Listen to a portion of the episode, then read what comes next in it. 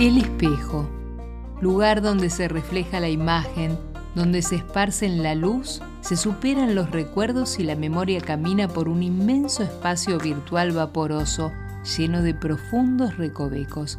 Utilizado por antiguas civilizaciones, ha llegado a nuestros días como un objeto cotidiano capaz de irradiar los misterios más exiguos. En un descuido, el espejo se ha roto en mil pedazos, esparcidos por el suelo forman cada uno una historia remota. Entro por uno de esos pequeños trozos y llego hasta la niñez, lejana, cálida y risueña, soleada por la alegría e inocencia. No sé por dónde seguir.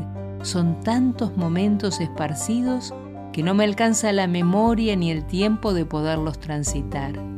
Me detengo en un fragmento, opaco que no brilla. Entro con dificultad y veo un día oscuro en el que sus ojos se cerraron y su sonrisa quedó instalada en mi alma. Pronto recuerdo un viejo proverbio que dice, quien rompe un espejo lo persigue siete años de mala suerte, superstición o verdad, leyendas que tienen que ver con los comienzos del espejo, momentos en los que eran objetos muy valiosos al alcance de unos pocos. Sin embargo, más allá de estas creencias, romper un espejo puede tener un significado especial para cada uno de nosotros. Estar dispuestos a romper el espejo en que se refleja nuestra imagen es atreverse a cambiar, a dar un salto, a tomar un nuevo camino, a mostrar una nueva imagen, diferente e innovadora.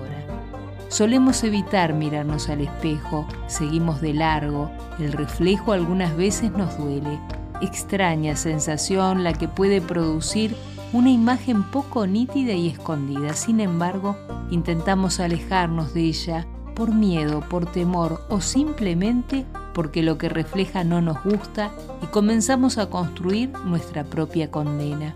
Entonces nos condenamos a no cambiar, a estancarnos, a no darnos la oportunidad, a no reperfilar el rumbo, en definitiva, a no sincerarnos con nosotros mismos. Así, cuando no reconocemos nuestra imagen, nos condenamos a vivir sin autenticidad y esto trae aparejado un gran peso en nuestras espaldas muy difícil de soportar. A la larga o a la corta nos condenamos a ser esclavos de nuestra propia existencia. Sin embargo, no podemos escapar al ojo de nuestro propio espejo que reflejará lo que desee aunque no estemos dispuestos a mirarlo. Algunas tradiciones esotéricas dotan al espejo de ciertas propiedades para captar o archivar información. Del mismo modo, en nuestro propio espejo se maneja tanta energía que ante nuestros sentidos se hace imposible comprender. Sin embargo, hay un proverbio que valdría reflejar en nuestro espejo que dice, trata a los demás como a ti te gustaría ser tratado.